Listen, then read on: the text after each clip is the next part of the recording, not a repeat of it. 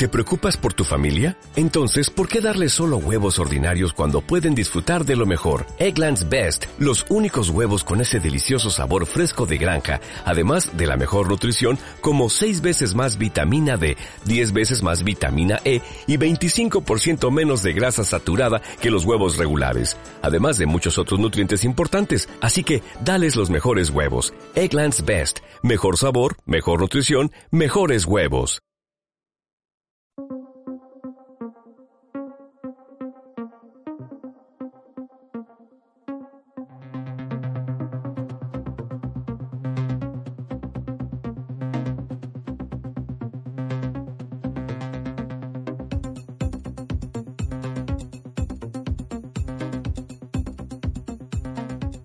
Bienvenidos una semana más al apartado de LPI Podcast en donde discutimos los episodios de la serie de HBO Watchmen. Eh, esta serie nos sigue dando nos sigue dando cosas de las que hablar, nos sigue eh, desenredando esa gran maraña que es su, su trama, ese, ese, gran ovillo de lana que es, que es eh, esta gran conspiración que no sabemos realmente a dónde va ni de dónde, de dónde viene. Eh, yo soy Carlos Quiñones, arroba Charlie Simmons. Estoy aquí con Daniel Pérez, arroba Dani Black Smoke. ¿Qué tal estás, Dani? ¿Cómo estás? Muy bien, muy bien. Y ilusionado porque la serie parece que sigue superándose capítulo a capítulo y esto es un no parar. eh, tal y como habíamos anticipado en el episodio, en el episodio anterior de este podcast, eh, sabíamos que el episodio de esta semana de la serie iba a ser un episodio que eh, tratará sobre los recuerdos de Will, eh, Will Reeves a través de la mirada de Angela, ya que se metió todas esas pastillas de nostalgia. pero hay algo, yo tengo que decirlo ya, tío, hay algo que no me esperaba, hay algo que no me esperaba y es que nos dejasen eh, sin saber qué ha sido de Looking Glass. Es verdad, es verdad. Yo, yo, yo, no, yo no me puedo aguantar una semana más sin saber qué le ha pasado a ese buen hombre. Eh, yo sigo poniendo las monedas eh, en que sobrevive. Yo sigo poniendo mis fichas en que sobrevive y que veremos más de Looking Glass, porque si no le quemo la casa a Lindelof, así claramente, vaya, o sea, podéis usar esto como evidencia si la casa de Lindelof aparece quemada, yo no me escondo. Eh, pero cuéntame, Dani, ¿qué, ¿qué, hemos visto en este gran episodio de recuerdos? Pues eh, hemos visto muchísimas cosas. Se han dado respuesta a muchas preguntas. Y aún así han aparecido nuevas, como suele pasar en el método de, escritura de Lindelof. Y, joder, eh, para mí personalmente, no sé para ti, pero ha sido como una de las, de las horas televisivas con con más talento que he visto en todo el año. plan, un nivel altísimo en todo, en montaje, en fotografía, en guion, en dirección, diseño de producción, interpretación, todo, todo, todo. Es que todo era estaba muy arriba, no daba, no, daba crédito. Y luego indagando en, en los nombres que hay implicados, tenemos a de co-guionista junto a Lindelof. En este episodio está un guionista de The Good Place. No solo es guionista, sino que también es, es story editor. Y um, también está Stephen Williams, que es el director del episodio de Lori, el 3, y de más de una veintena de, de Perdidos. Eh, tenemos al director de fotografía de varios episodios de Juego de Tronos, Fringe, The Killing. O sea que hay, se ha juntado con, con, con buena peña. Hmm. Sí, técnicamente este episodio creo que es uno de los mejores episodios de alguna serie de televisión de, del año. Vaya. Eh, ya mucha gente está hablando de si a, esta, si a este episodio no le dan ningún premio es que todo esto ha fallado completamente. Aparte no solo por, quiero decir, no solo por lo técnico, porque tenga muchos planos largos y muchos eh, cambios de secuencia súper inteligentes y que es, esté en blanco y negro y tal. No, no, solo por eso, en plan que es que narrativamente tiene muchísima tela que cortar, que para eso estamos nosotros aquí. Y bueno, vaya, yo creo que va a dar para un programita larguete. Sí, sí, sí, sí. Es una de las cosas además que nosotros ya, ya habíamos adelantado en cuando, en cuanto supiésemos de dónde viene Will, algunas cosas iban a ser eh, contestadas rotundamente. Lo que me hace mucha gracia es que ahora también tenemos muchas más preguntas que derivan de allí, ¿no? Eh, pero vamos, si te parece, con hablando de, de, de, lo bien construido que está este episodio, de esos títulos iniciales. En, en, todo, en, toda la, en toda la serie, cada vez que empieza el episodio, pues aparece el, el título de Watchmen de alguna forma creativa, pero es que esta vez cambia a un morado muy de la casa para decirnos que lo que estamos viendo es Minutemen.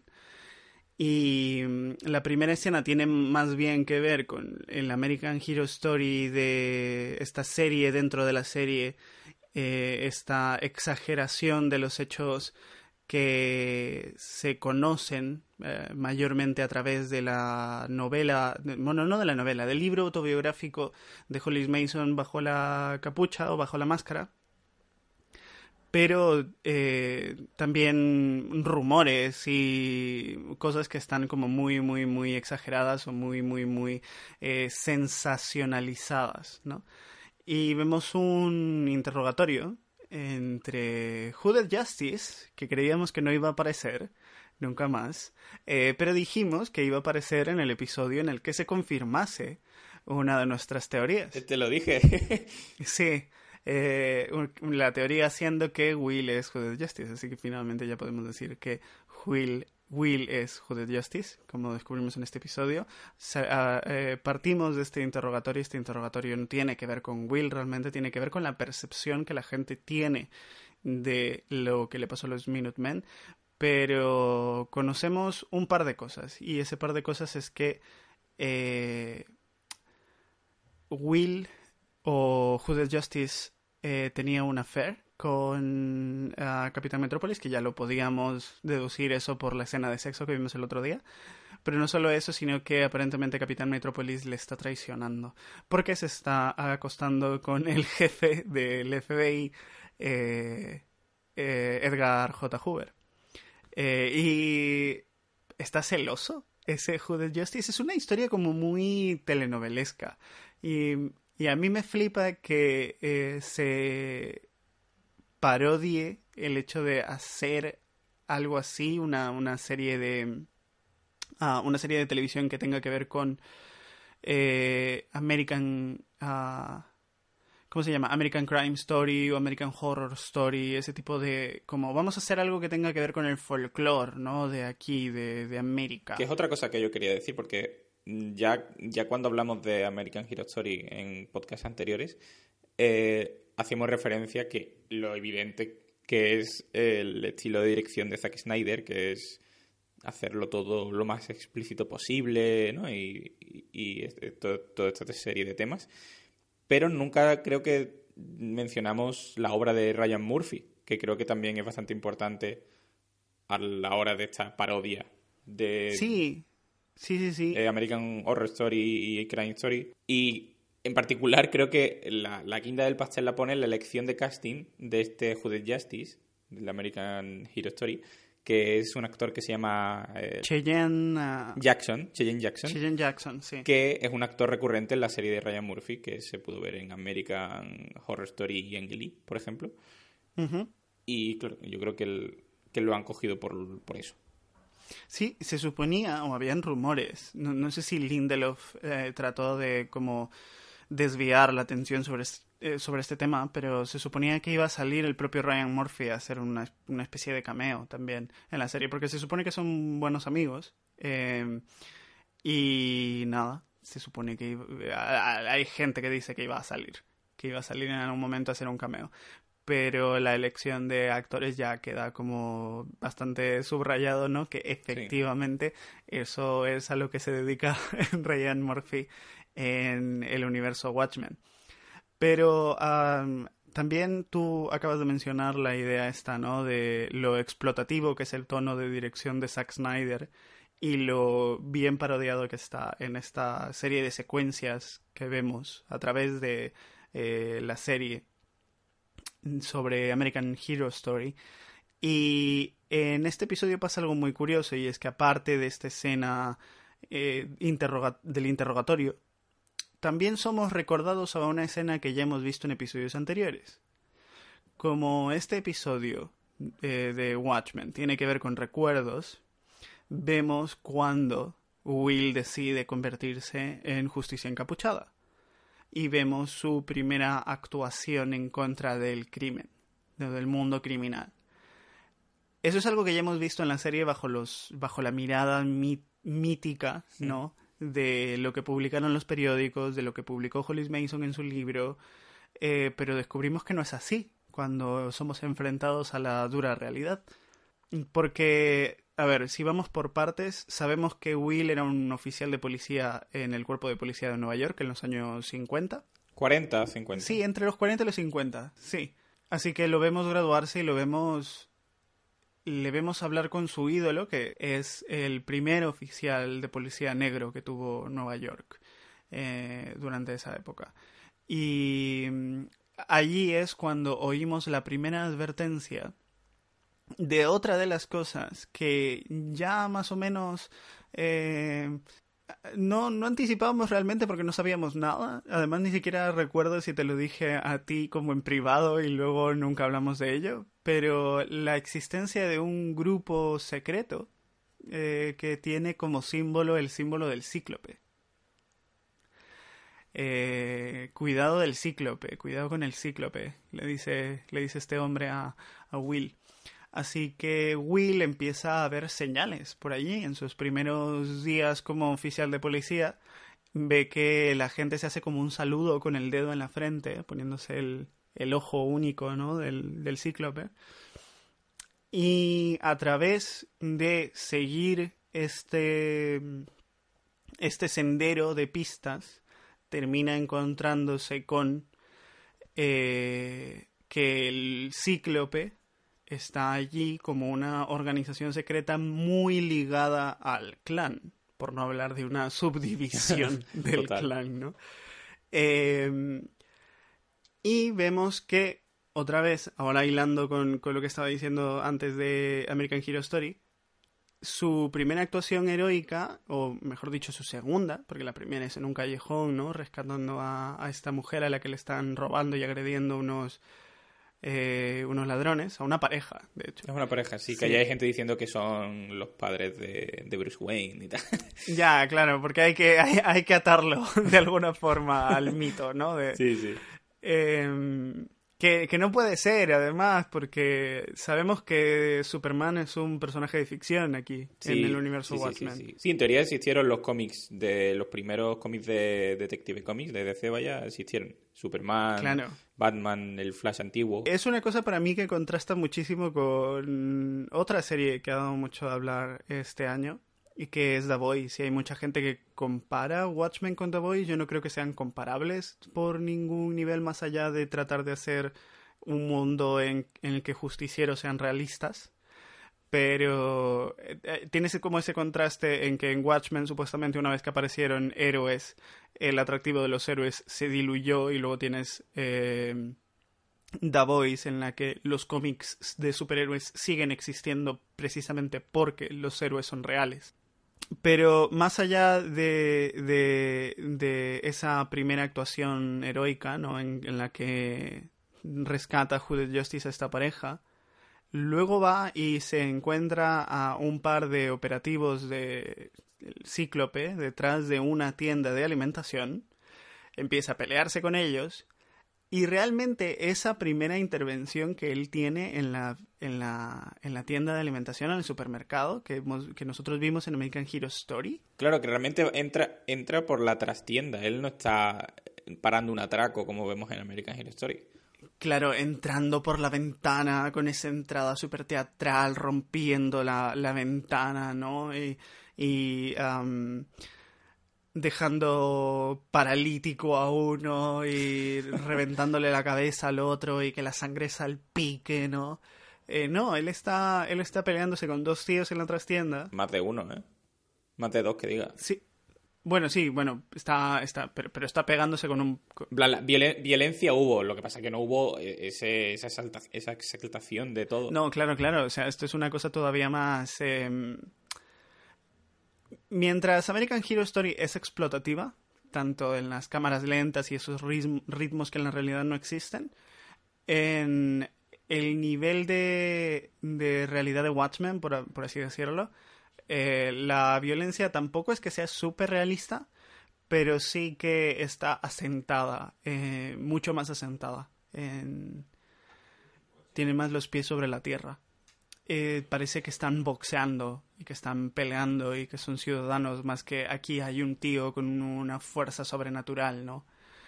Pero a lo que quería llegar es, ya para cerrar este, este tema sobre American Hero Story, eh, que Will termina, Justice Justice termina en frente a la tienda y el, el, el tendero, el vendedor, le dice, pero qué cojones haces esto aquí, que probablemente también sea uno porque lo que están haciendo estos tíos malos de Cíclope, estos tíos malos del clan, lo están haciendo en su trastienda. Entonces yo imagino que su, si es su trastienda, él también está metido en el ajo.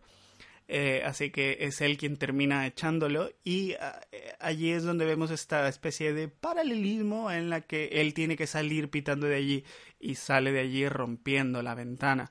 Eh, sale a través de la ventana, sale tirándose por allí, ¿no? O sea que es lógico pensar que cuando llega la policía y el tendero le explica lo que ha pasado, mm, fácilmente le puede decir que ha entrado por la ventana, de que se ha parado un supuesto atraco, para no revelar que, ha estado en la trastienda con sus con, los del Cucus, con los de Cíclope.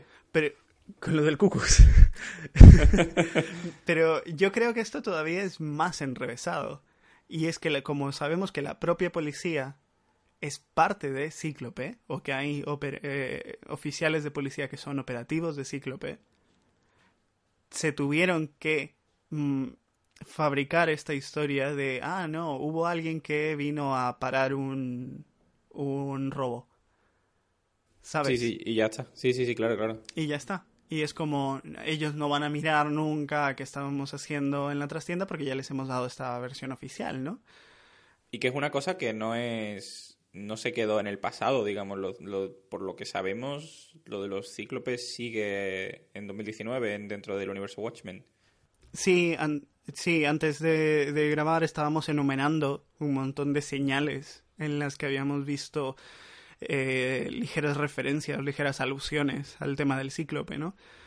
Yo te recordé eh, aquel documento, aquella carta que le escribió em, el senador King padre al padre de Jude Crawford, que firmó con un sello que tenía el símbolo del cíclope.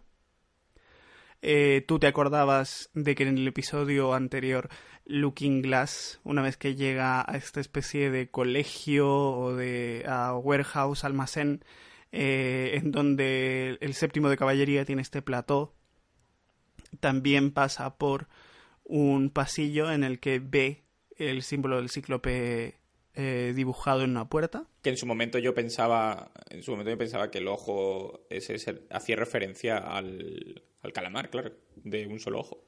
Claro, porque el calamar. Los calamares tienen, creo que dos. Tienen dos ojos. Pero el calamar que apareció en Nueva York tiene uno. Eh, así que también es una pequeña alusión al calamar. O el calamar es una alusión al cíclope. Eh, y, y luego está también, podríamos ir incluso a decir que el símbolo del átomo de Doctor Manhattan se puede tomar como un símbolo de cíclope también, ¿no? O sea, no precisamente que todas esas cosas estén eh, encadenadas unas con otras o relacionadas unas con otras, sino que el símbolo es un símbolo que se repite. Sí, si nos ponemos así podemos sacar que es cíclope todo.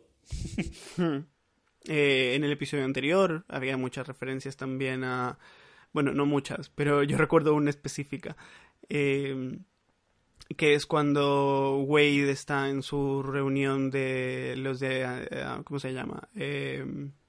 La EDA, la ansiedad extradimensional, eso, que la primera vez que la chica le echa un ojo es a través del espejo que lleva para maquillarse y lo único que ves a través de ese espejo es un solo ojo. Cierto, cierto. Y la forma en la que está encuadrado, enmarcado eso es como referencia también a Cíclope.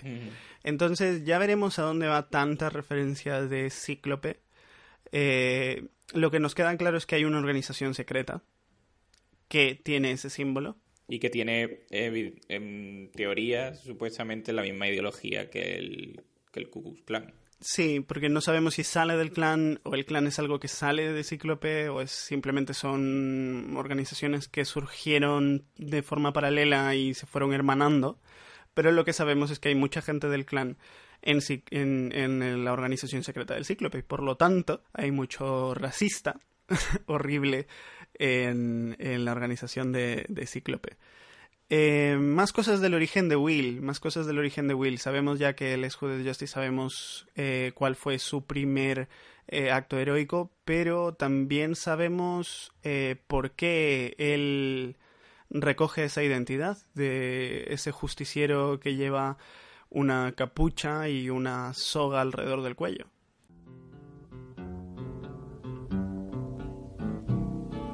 I don't want to set the world on fire. I just want to start a flame in your heart. A mí me parece un, uno de los orígenes de un... Bueno, no es superhéroe, pero de un vigilante, Como que me, me gusta mucho el, detalle de cómo está todo. Porque el, el Justice original, bueno, original, el que, es el que en teoría vendieron al público, el origen es una mierda. Y, o sea que el real es más poético.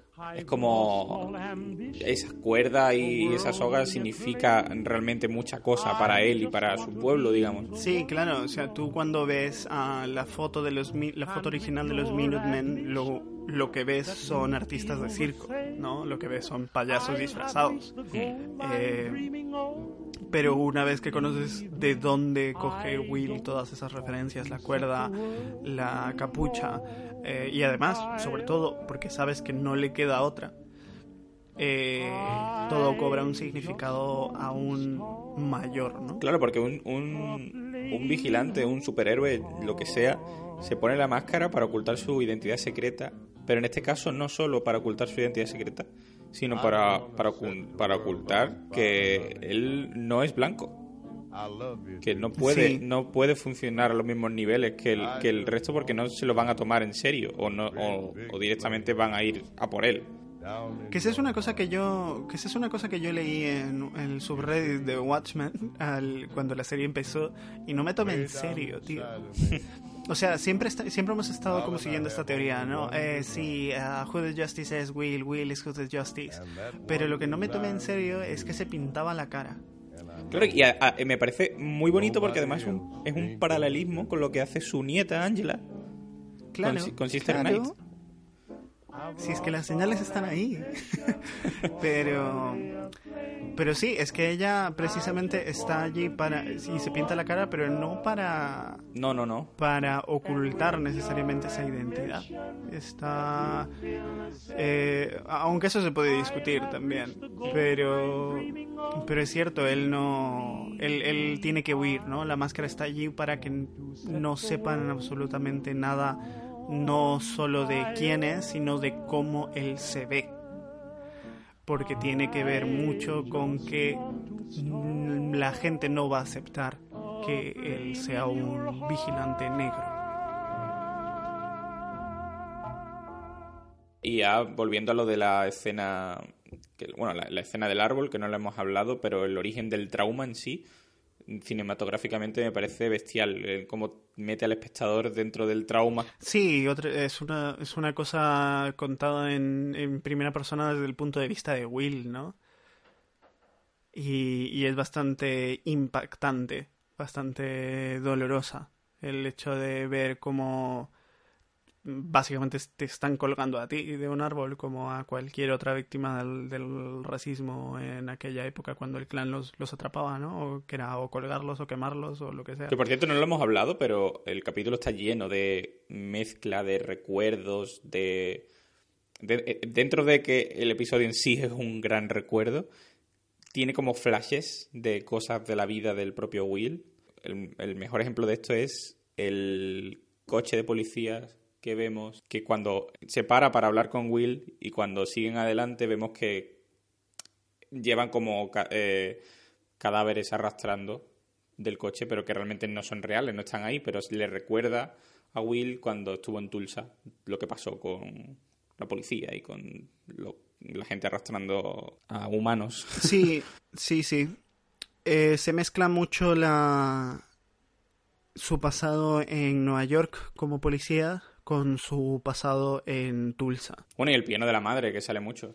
Claro, eso, eso iba a ser lo que, eso era lo que iba a decir, que otra de las imágenes recurrentes era aquella de, de la madre tocando el piano, mm. cuando él está viendo la película sobre Bass Reeves.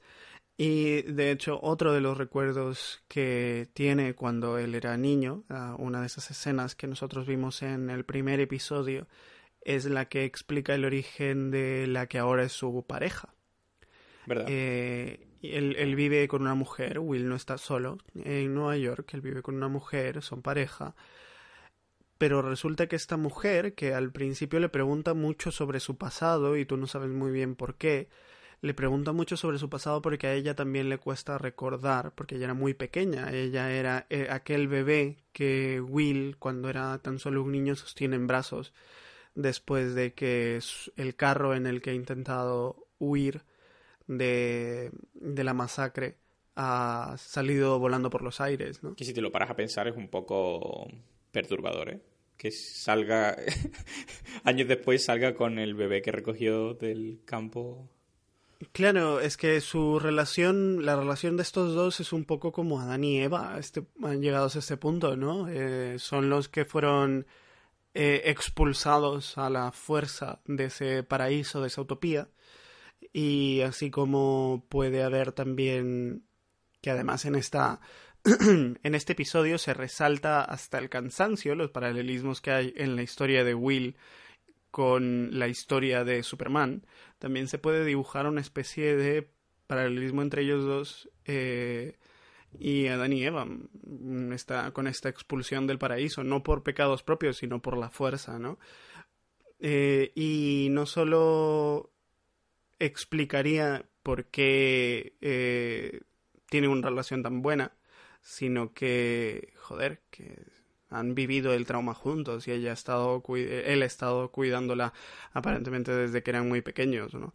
Entonces ha trascendido a cualquier tipo de lazo familiar y están allí juntos probablemente porque no tengan, sienten que no tienen a nadie más, ¿no? Ella es una mujer muy lista, por otro lado. Ella es una mujer muy que probablemente ni lo necesite a él, ¿no? Pero que está allí como que sirviéndole de em, algo que lo haga mucho más consciente de qué lugar ocupa él en el mundo. No sé si me explico. Sí, sí. Pero cuando él se gradúa de, de la Academia de Policías y es oficial de policías ya, es ella quien le advierte de todas las cosas totalmente lógicas y racionales a las que él está expuesto.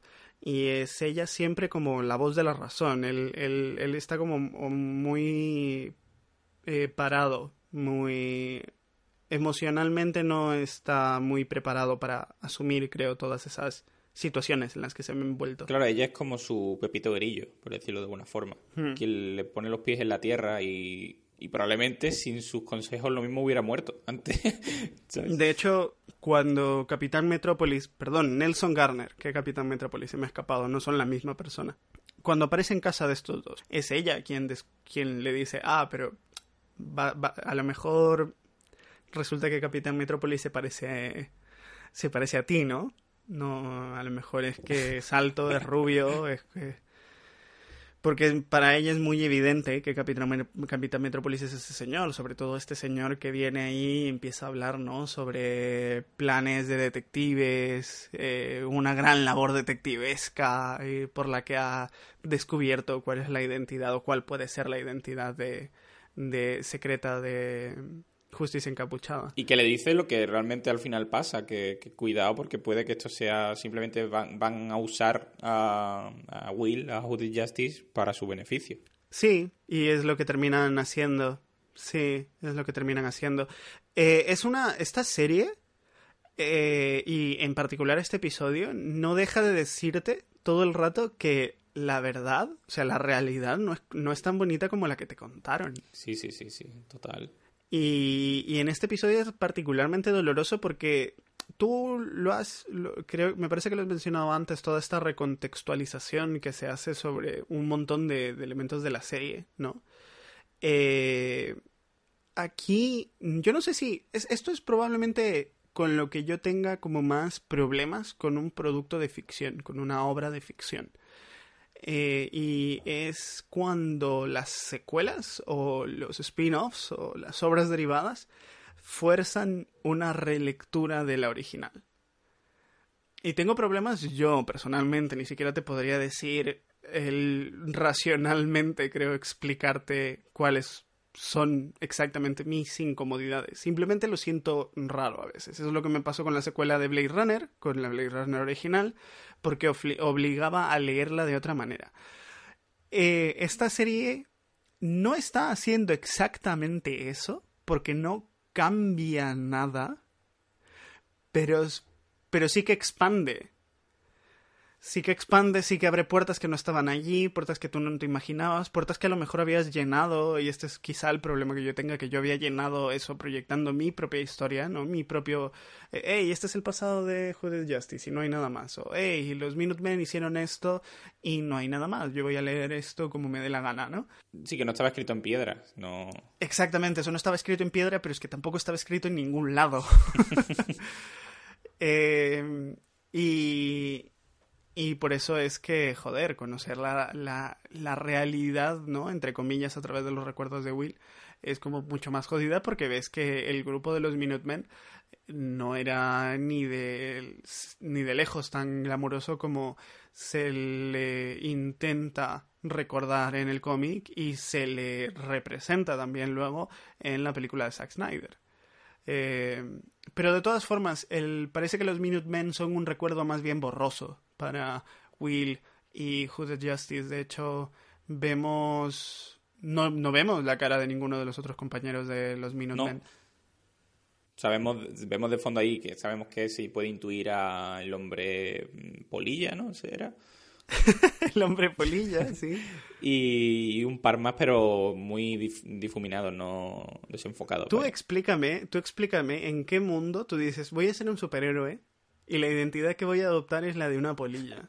Hombre, no sabemos, al menos yo no sé la historia de origen, pero, joder, acabó en el manicomio, así que ya con eso... Ya, el, más cuerdo del grupo no era el, aquel muchacho. Pero eh, a mí hay un ejemplo muy concreto de, de realmente de lo que al fin realmente significaba a los Minutemen y es el personaje de Dollar Bill que pagado por, por, uno, por una serie de bancos, patrocinado por una serie de bancos para, para yo qué sé, estar los Minutemen por, porque sí, por dar publicidad. Sí, sí, sí, sí nada más que un stunt publicitario. Un gran, gran stunt publicitario.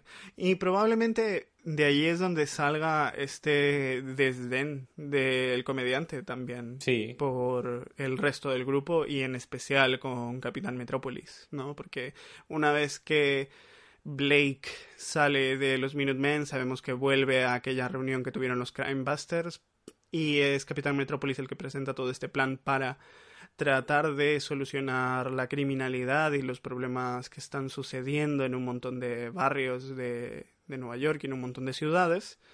Eh, ojo, una de esas de esos problemas es eh, ¿cómo, ¿cómo, le llama en el cómic? Creo que le llama la, la, alteración negra o algo así. Y es como se ve, se ve de qué pie cojea el amigo Capitán Metrópolis. Que esta es otra cosa que no hemos mencionado y yo ya quería sacarme del pecho que yo quería, yo creía que American Crime, American Crime Story, American Hero Story estaba exagerando sobre la relación eh, probablemente amicable que habían tenido, amigable que habían tenido eh, Justice y Capitán Metrópolis, pero no, resulta que sí que se acostaron juntos, que sí que tuvieron un amorío. Que por cierto, tiene que ser, yo he dicho que era perturbador eh, lo de que Will eh, estuviera saliendo con el bebé que recogió de niño y tal, ¿no? Pero cómo para tu mente tiene que ser vivir el no solo el descubrimiento, sino vivir en primera persona cómo tu abuelo eh, tiene, tiene relaciones con el Capitán Metrópolis. Porque esta es Angela. Angela es la que se está follando a Capitán Metrópolis en ese, en ese recuerdo, ¿no? O sea, en su cabeza, Angela ahora, ahora tiene el recuerdo de haberse follado por detrás a Capitán Metrópolis.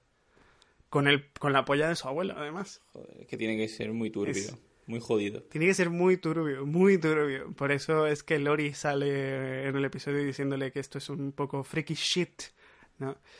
Eh, de todas formas, le, Lori intenta ayudarla, intenta hacerle un lavado de estómago que dé su consentimiento allí, le, le advierte de los efectos que puede tener las pastillas de nostalgia, pero es muy tarde, Angela ya se ha ido. Angela ya está en el trance este de los recuerdos de, de su abuelo. Eh, ¿Qué más del pasado de Will? Eh, Pues, eh, a ver, yo tam- también quería pararme a decir eh, que yo creo que no sé si lo ha cogido porque le tiene como cariño porque salía en The Leftovers, pero me parece también un poco darle la vuelta y un poco perturbador en cierto sentido porque el actor que hace de Will en este episodio, eh, se llama Joven Adepo, era el actor que hacía del hijo de Regina King en The Leftovers. oh, Entonces, oh, es como girarlo sí, todo. sí, las, re- las relaciones allí no paran. Sí, sí. Si ya han sido familiares, ¿por qué los vamos a, por qué los vamos a separar? torcerlo todo. Sí, sí, sí. Pero bueno, eh, hemos hablado de Cíclope, hemos hablado de los policías que estaban involucrados con Cíclope, hemos hablado de cómo en su búsqueda por hacer el bien, Hooded Justice llega a encontrarse con am, los Minutemen y con Capitán Metrópolis y todo el mundo de los vigilantes, ¿no? Eh, pero lo que todavía no hemos mencionado es que los Minutemen le dan la espalda um, a, Sí. Le, dan la espalda a Hooded Justice, le dan la espalda a Will. Dicen que no se pueden meter en asuntos políticos, no se pueden politizar. Eh, y es entonces donde Will decide tomar cartas en el asunto él, solo. Sí, porque en un, principio eh, Capitán Metrópolis le promete que sí, sí, sí, yo te voy a apoyar, tal, pero luego a la hora de la verdad le da la espalda y se inventa, bueno, se inventa. Tienen como la idea, de, sueltan la idea de que Moloch, eh, que ya lo conocemos por Watchmen, un villano principal, digamos, del grupo, de los Minutemen, Sí, sí. Per- personaje además muy importante en la novela. Sí, eh, es como un villano para toda la familia, ¿sabes? Parece que lo han hecho hasta ellos mismos para, ¿sabes? Para que funcione el grupo. Sí, y esto es lo que me, a mí me, me asusta un poco porque eh, como que cuando ya te enseñan que una cosa no es precisamente verdad, una cosa es parte de una conspiración, una cosa es un poco falsa, ya empiezas a pensar, "Hmm, ¿y si todo es falso? Y entonces yo me he quedado pensando con, me, me he quedado con esta idea de, ¿y si Moloch nunca fue un villano? Ya. ¿Y si Moloch fue contratado por estos señores para actuar como. para ser perseguido, para pasar tiempo en la cárcel, ¿sabes? Joder. Si Moloch simplemente fue un títere más. Sí, sí, muy jodido todo en este capítulo, ¿eh? Todas las consecuencias. Muy jodido. Hasta los mínimos detalles muy- como muy ese, jodido más. mm, te- simplemente las conclusiones que puedes sacar son jodidas. sí. Y. eh, a mí me gusta de todas formas la referencia a- aquella al, al rayo láser, que, al rayo enorme que quiere hacer Moloch con eh, el sol, con la energía solar. Porque es un, es una, es un artilugio que vemos luego en el, en el cómic, que vemos eh, que tienen como en una sala de trofeos de los Minutemen. Y, y me hace gracia, me hace gracia que exista Moloch en ese mundo. Pero es cierto, le da la espalda a los Minutemen, ¿vale? Bueno, le da la espalda a todo el mundo. La policía, porque sabemos que hay lo- lo- el tema de los cíclopes Los están metidos. Claro, los cí- cíclopes están metidos en la policía. Y él, por su cuenta, encuentra unos almacenes en los que sabe que está ocurriendo cosas chungas. Y este, que no son, unos- no son unos almacenes, es- son como unos supermercados. unos tall- Sí, son, es un almacén supermercado, es el primer supermercado. Si, si quieres podemos entrar ya a hablar de cierto personaje, que es el dueño de estos supermer- de esta cadena. Sí, porque, claro, esta cadena se llama FT and Sons. Eh, FT e hijos. Eh, eh, sabemos que se llama Fred, este hombre, porque lo hemos visto antes, Will lo detuvo. Si os suena es porque es... Bueno, el actor es Glenn Fletcher, pero puede sonar de True Detective, de la primera temporada, o de el Joker, más recientemente, que es uno de los payasos. Y lo vemos en este episodio y él se llama Fred. Fred, su apellido empieza con T, eh, antes hemos mencionado un supermercado, es el primer supermercado de, de esa zona. Es el primer gran empresario que fundó un supermercado así. Esta serie no deja de hacer referencias a personajes reales. Ya hemos mencionado antes al oficial de policía que estuvo en la graduación de Will, el primer oficial negro. Eh, todo parece señalar que la identidad de este hombre eh, solo puede ser una si seguimos esa línea. Y, ese, y esa T puede ser Trump. Exactamente. O sea, el padre del actual presidente. El padre del actual presidente de los Estados Unidos. Y este señor sería Fred Trump. Ese sería su intento de... Eh, bueno, no su intento, ese sería uno de los esfuerzos eh, empresariales que tuvo antes de tener el gran imperio económico que tuvo Fred Trump, porque el, el imperio no es de Donald, es del padre.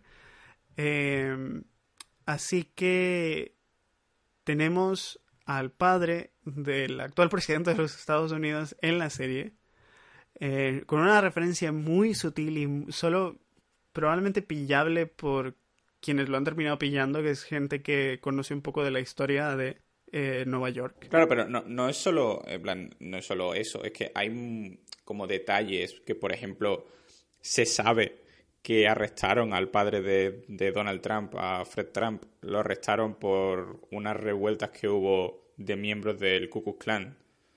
Eh, ¿En serio? Mm, o sea, eh, la, la, marca, digamos, de la empresa del padre era E. Trump and Son, como que se parece un poquito a FT and Sons. Sí. Y además la primera vez que lo vemos no lo arrestan por cualquier cosa de mierda, sino por quemar un negocio judío. Así que todo parece indicar que en este mundo, pues Fred Trump estaba metido en la organización del Cíclope. Así que en el mundo de Robert Redford como presidente no hay Donald Trump que lleve los hoteles Trump. Eh, es curioso, es curioso se han, se han cargado a Donald Trump en la serie, cargándose al padre.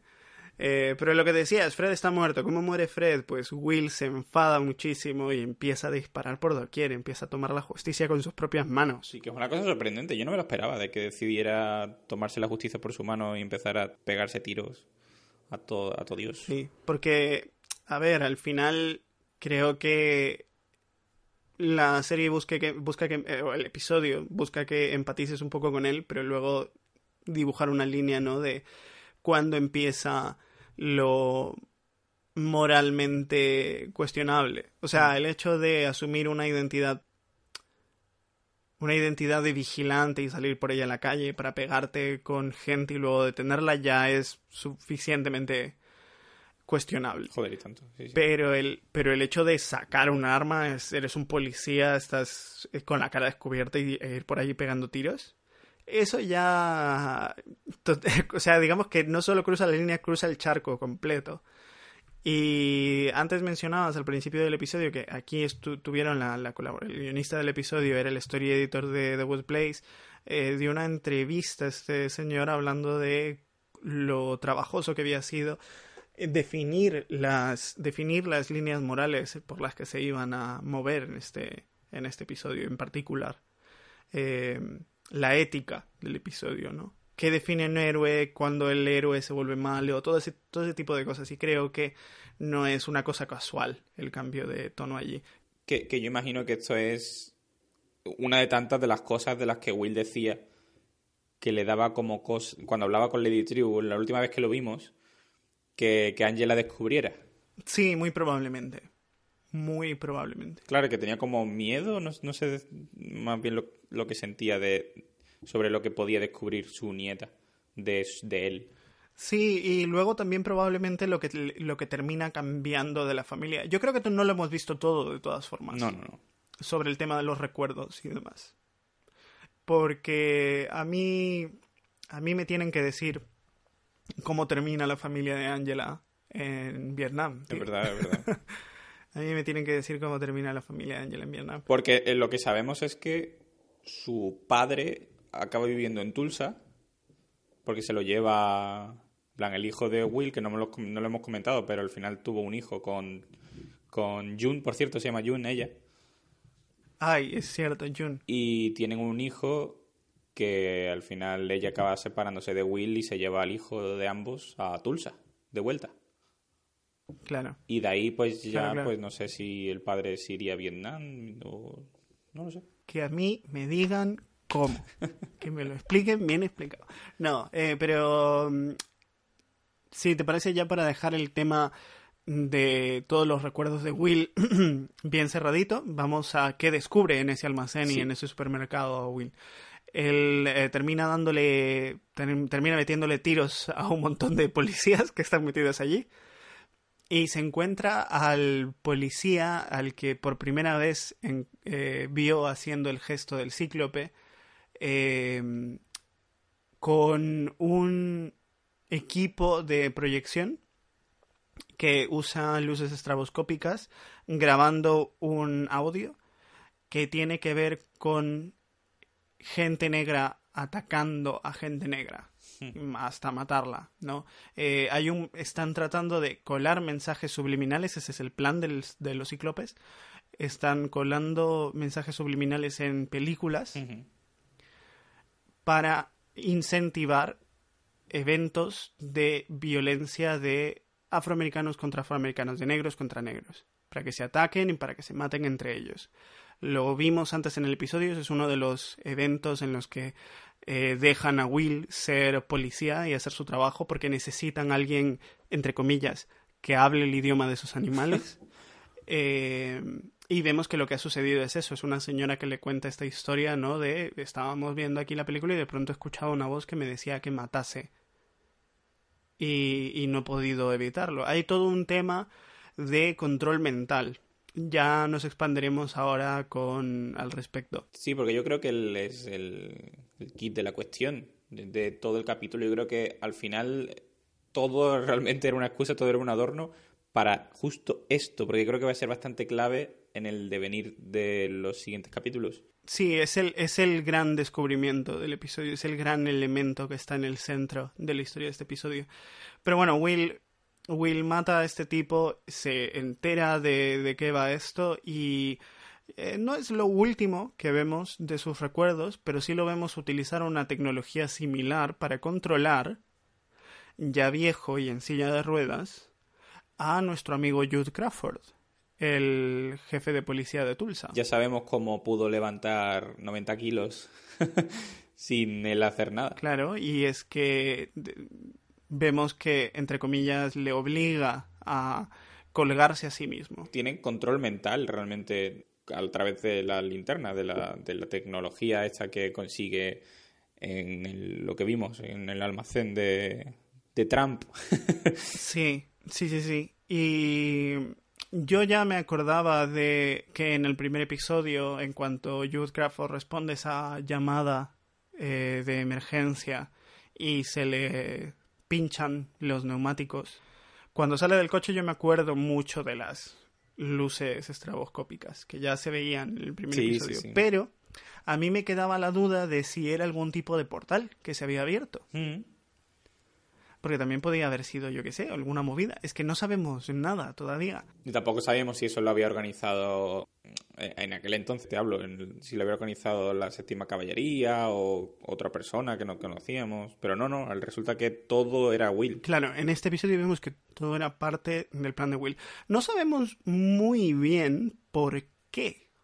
Todavía no creo que hayamos tenido una respuesta certera de por qué Will fue justo detrás de Jude Crawford. Mm. Probablemente sea parte del plan que tiene con Lady True. O probablemente sea parte del plan que Lady True tiene y está lavándole también el cerebro a Will, yo qué sé. O para evitar el plan de los de la séptima caballería, que sabemos que está metido también, estaba metido Jude. Claro, lo único que sabemos es que Jude habla de la túnica del Ku Klux Klan de su abuelo como su legado.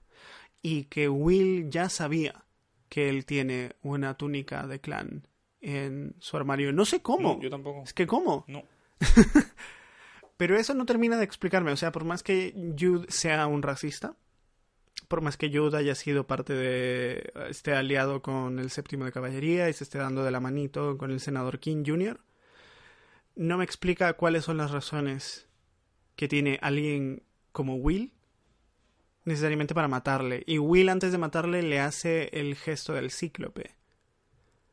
Con lo que sabemos que la organización del cíclope llega a nuestros días, llega a 2019, llega a la actualidad. Eh, y ese es el episodio, fundamentalmente. Así que ahora cuéntame, ¿qué cojones está pasando en esta serie?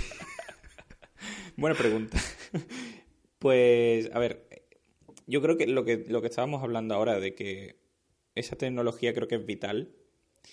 Y creo que más que Will es Lady True quien puede darle forma. Porque creo que es evidente que ambos, tanto Will como Lady True, en conjunto están planeando algo. Algo que todavía no sabemos. Y creo que entre esa tecnología de control mental junto a todo el dinero y la tecnología que tiene Lady True en su poder, es una mezcla que puede hacer mucho. Lo evidente, Yo- lo evidente y creo que, que creo que no va a pasar, es que puede que estén planeando algo rollo como lo que hicieron en el cine en los 40, eh, hacerlo nacionalmente en, en televisión para que los blancos se peleen entre ellos. Creo que sería demasiado evidente y demasiado fácil en, cuanto al guion. Pero es una cosa que está ahí, que puede pasar, que pueden utilizar mm, los medios a su manera para vengarse, digamos. Tanto Lady True por lo que hicieron en Vietnam, como Will por lo que le han hecho a la población negra en todas estas décadas. Pero no sé, sería un poco arriesgado, ¿no crees? Yo creo que sería una como una respuesta como muy facilona al, al plan, ¿sabes? Sería como un plan como muy... A ver, todo es como lo, como lo, como le enseñen, ¿sabes? Porque, quién sabe. to- Sí, pero es que incluso eso, incluso eso se reduciría, yo creo, discursivamente a un plan de, ah, no, y ahora hacemos que los blancos se maten.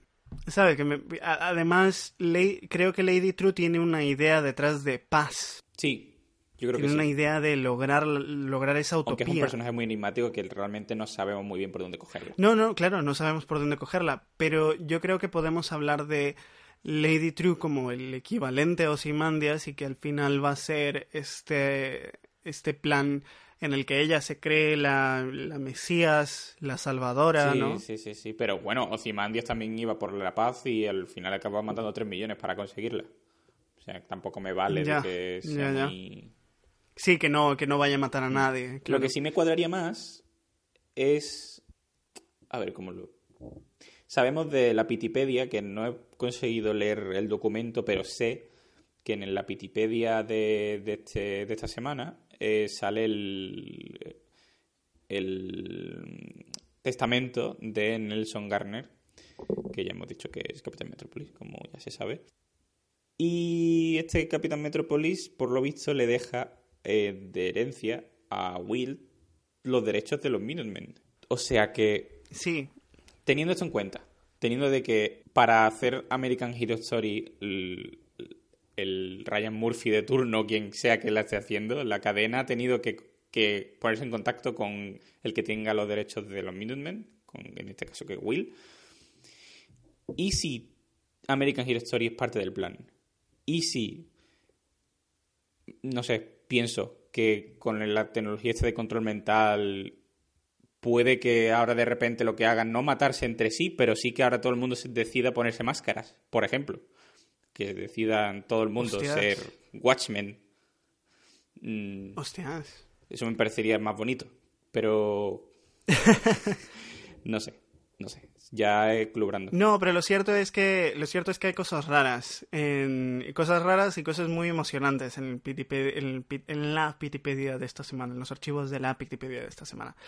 Y así como hemos visto el testamento de, de Capitán Metrópolis, que parece tener como un cambio de opinión al último momento, un change of heart, eh, por el que le deja, le deja, pues eso, su dinero y los derechos de los Minutemen a, a alguien como Will.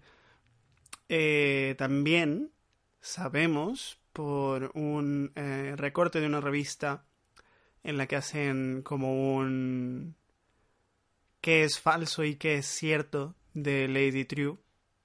También sabemos que esta mujer le ha dado televisores gratis a una gran parte de la población en Oklahoma. Uy, uy, uy, uy, uy, que, todo encaja, ¿eh? Entonces, entonces, algo de control mental a, partir de la tele hay. Algo, algo de control mental probablemente a partir de, no sé si a, partir de American Hero Story, pero algo de control mental va a haber. A través de la tele, a través de American Hero Story, no lo sé. No sé si puedes adelantar algo porque yo no nunca veo los porque no me salen realmente en HBO lo, lo que pasará en el siguiente capítulo. Eh, lo, único que sé es que Angela va a seguir una especie de, entre comillas, tratamiento dentro de, de las instalaciones de Lady True y probablemente conozcamos más sobre, esta vez, el pasado de Angela en Vietnam. Y a ver si, si sabemos el paradero de, de, Looking Glass, por favor. Y a ver si sabemos algo más de Looking Glass. Es que me cago en la puta, ¿eh? Me están haciendo, me están haciendo sufrir. Pero algo más de la Pitipedia. Te digo, em, ¿sabes cómo hay gente que ha estado especulando sobre que la Torre del Milenio es una máquina del tiempo? Sí. Vale, pues una de las cosas que se evalúa como para ver es cierto, es falso, qué es sobre Lady True es si la, si la Torre del Milenio es una máquina del tiempo. Así que el hijo de puta de Lindelof ha anticipado estas preguntas y estas teorías. Sí, sí, sí, ¿Vale? Y una de las cosas es esa. ¿Cuál es otra de las cosas que se, que se pregunta allí, pero a la que se cuya respuesta no me termina a mí de, resultar satisfactoria. Ojo, sobre la Torre del Milenio siendo una máquina del tiempo, se, dice que es falso y yo no creo que sea una máquina del tiempo, pero ya se sabe que en esta serie no podemos descartar nada. No, no, no. Otra de las preguntas es si el padre de Lady True es el comediante, que es otra teoría. Es como, oye, no, pero Lady True es la hija de aquella señora a la que el comediante dejó embarazada y le metió una bala entre, la entre las cejas. Pues, una de digamos que la teoría que se cuenta en esta revista es que Lady True es fruto de una violación cometida evidentemente por Edward Blake, el comediante, durante su etapa en Vietnam, ¿no? Que por cierto, ahora que lo, has mencionado, eh, creo que no lo llegamos a decir, pero estuvimos hablando de la, en teoría, hija de Lady True, eh, lo que soñaba y tal, creo que no, no explicitamos que, ahora que sabemos realmente lo que son las pastillas de nostalgia, puede que se hubiera, estuviera experimentando un recuerdo de la madre. Claro. A través de, de las pastillas hechas. O un recuerdo de la abuela también, un recuerdo de alguien. Un recuerdo de alguien del pasado, alguien que haya experimentado eso de primera mano. Eh, la quema de campos, la quema de casas, la quema de pueblos enteros en Vietnam, la tortura de personas, ¿no? Eh, que era precisamente una de las cosas que hacía el comediante. O sea, los que hayan visto la película lo recuerdan a él con su, con su lanzallamas abriéndose paso. Em, así que sabemos que tienen la tele, tienen la serie, eh, tienen la Torre del Milenio, que la Torre del Milenio puede en sí misma ser un gran hipnotizador masivo. Eh, o sea, si no es una máquina del tiempo, entonces ¿qué es? Más allá de ser la, la primera maravilla del nuevo mundo, ¿no? Porque además sabemos que no puede, ser fácilmente destruido porque no está en zona de terremotos, porque no le llegan los maremotos, porque las explosiones nucleares tampoco le llegaría. ¿Qué es? Eh, y eh, está este rumor que en la revista dicen que es falso, pero que ¿por qué está ahí? ¿El comediante es el padre o no es el padre?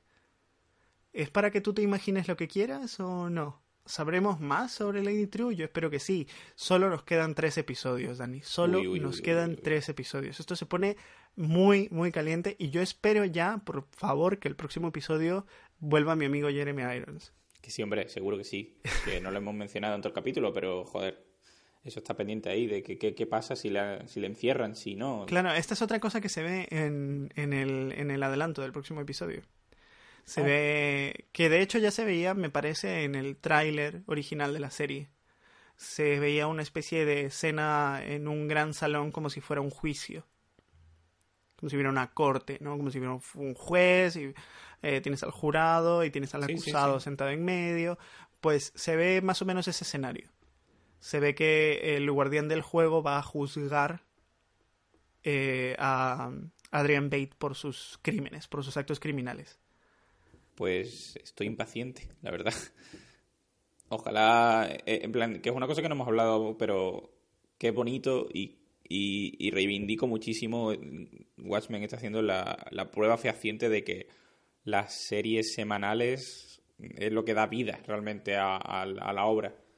Sí. Una obra de televisión. Sí, yo, yo con Lindelof, con Lindelof probablemente yo no esté de acuerdo al 100% con muchas cosas, pero sé que una de las cosas que ha defendido él a muerte es el hecho de series semanales. Es que si no, no habría el movimiento que hay de teorías, ni de ni estos podcasts existirían.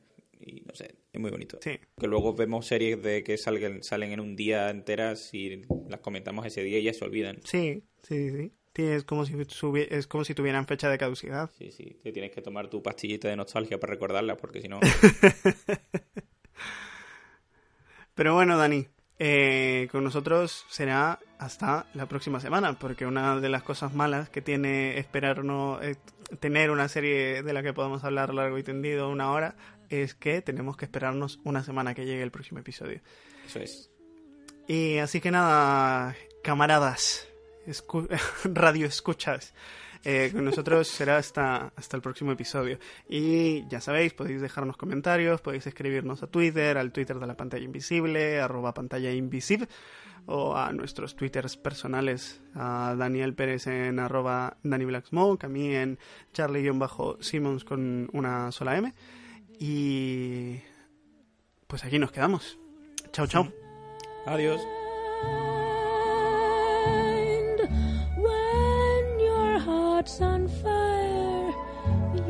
Must realize smoke gets in your eyes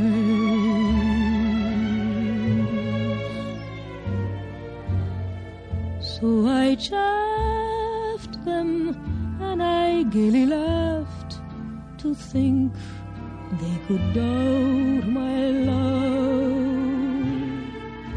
Yet today my love has flown away. I am without my love. Now laughing friends deride, tears I cannot hide. So I smile and say, What a lovely flame dies, smoke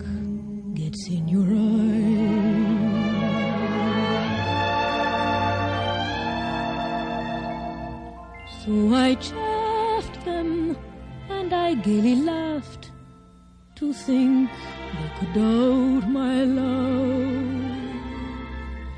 Yet today my love has flown away.